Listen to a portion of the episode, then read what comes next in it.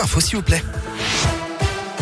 Et à la une, les témoignages se poursuivent devant les assises de l'Isère au deuxième jour du procès de Nordal Lelandais, notamment pour le meurtre de la petite Maëlys. Ce matin, l'une de ses ex-compagnes a été entendue. À la barre, elle a décrit de violentes disputes. Elle est également revenue sur cette vidéo intime qu'il aurait tournée et diffusée sur une plateforme pour adultes à son insu.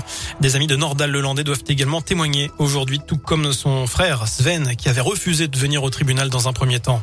Dans l'actu chez nous, le compte n'y est pas réaction de l'un des principaux syndicats de profs concernant la carte scolaire 2022 dans le département de l'Ain. Une première réunion avec l'inspection d'académie hier a débouché sur la création de 55 postes dans l'Ain, 23 ouvertures de classe, 6 postes de remplacement, euh, de remplaçants pardon, et 26 postes dédiés à la formation et aux décharges de direction contre 35 fermetures de classe. Le syndicat déplore le manque de création de postes de remplaçants alors que 3 retraités et 15 contractuels ont été recrutés pour pallier aux absences des enseignants à cause du Covid.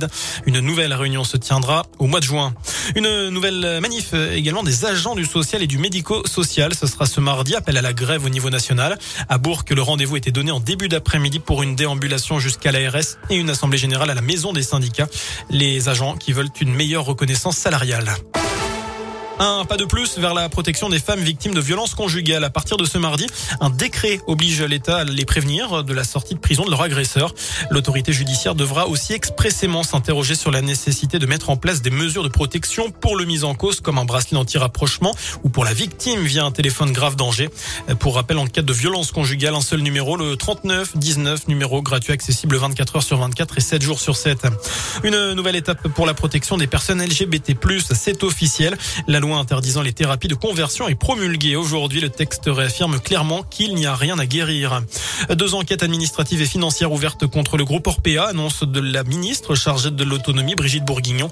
Elle doit recevoir le directeur général France dans la journée après les révélations d'un livre mettant en cause les mauvaises pratiques du leader européen des maisons de retraite privées envers les résidents. Les familles des victimes vont lancer une action collective contre le groupe. On passe au sport du basket. Pelos et Harris absents du voyage en Grèce pour affronter Patras. Ce sera demain soir en Eurocoupe. Tous les deux sont positifs au Covid.